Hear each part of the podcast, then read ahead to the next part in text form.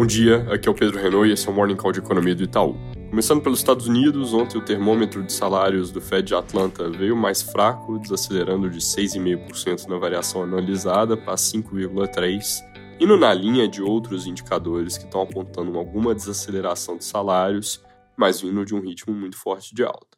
Por outro lado, pedidos de seguro-desemprego voltaram a cair e seguem reforçando o quadro de um mercado de trabalho bem forte, com desemprego nas mínimas, então sem muito espaço para alívio aqui. O PPI, que mede inflação no atacado, veio um pouco mais fraco do que se projetava, e juntando a informação de CPI com PPI, a gente estima que o Core PCI, que é a métrica preferida do Fed, deve desacelerar em junho do ritmo recente entre 0,3% e 0,4% de inflação ao mês para pouco abaixo de 0,2%. Ontem à noite, Waller, membro do FOMC, falou com um discurso ainda em tom duro, mantendo a posição a favor de mais duas altas de juros, mas na verdade, na margem, a comunicação dele foi um pouco mais branda, dizendo que a alta de julho está meio dada, mas que não quer que as pessoas achem que a segunda alta é uma coisa mecânica, que ela vai depender dos dados. Na Europa, a ata da última reunião do ECB veio em linha com o esperado, tom duro, reforçando que membros ainda estão de acordo com mais altas de juros. Como no caso do Fed, subir 25 pontos base em julho parece meio dado, e aí a gente espera mais uma alta final em setembro, mas essa mais dependente de como a atividade evolui.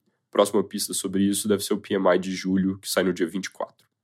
Aqui no Brasil, hoje saiu dados de vendas no varejo de maio, que deve vir com queda de 0,5%, tanto no varejo restrito quanto ampliado, que é a parte que inclui também veículos, material de construção e atacado de alimentos. Ano contra ano, as variações devem ser respectivamente mais 0,4% e 4,6%. O consenso de mercado está próximo da gente, na variação para o mês ali, com menos 0,3% e menos 0,6%.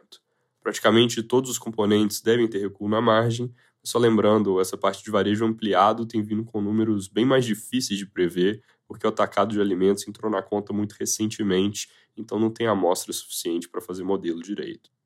Indo para Brasília, ontem o Planalto confirmou o convite ao deputado Celso Sabino, do União Brasil, para o posto de ministro do Turismo, segundo jornais, buscando melhorar a relação com o partido, dado que a ex-ministra Daniela Carneiro e o seu marido se desentenderam com a direção da sigla, então isso ainda é dentro aqui daquele movimento de aproximação com o Centrão que eu comentei por aqui. O presidente Lula disse que após o recesso parlamentar vai conversar com líderes de partidos sobre novas trocas, mas já avisou que não vai ceder certos ministérios cobiçados pelos partidos, como saúde e desenvolvimento social. Segundo o Estadão, o governo também quer que, para receberem posições, PP e republicanos deixem de lado a postura vista como arredia ao governo. Mudando de assunto, outro dia eu acabei nem comentando, mas o presidente Lula defendeu redução de impostos para eletrodomésticos como forma de baratear o consumo desses bens, na linha do programa que foi feito para carros. A proposta vai na contramão, no entanto, do esforço da Fazenda de aumentar o resultado primário do governo,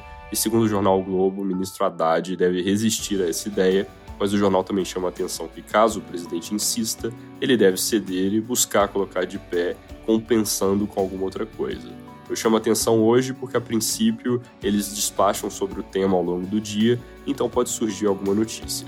É isso por hoje, bom dia e bom fim de semana.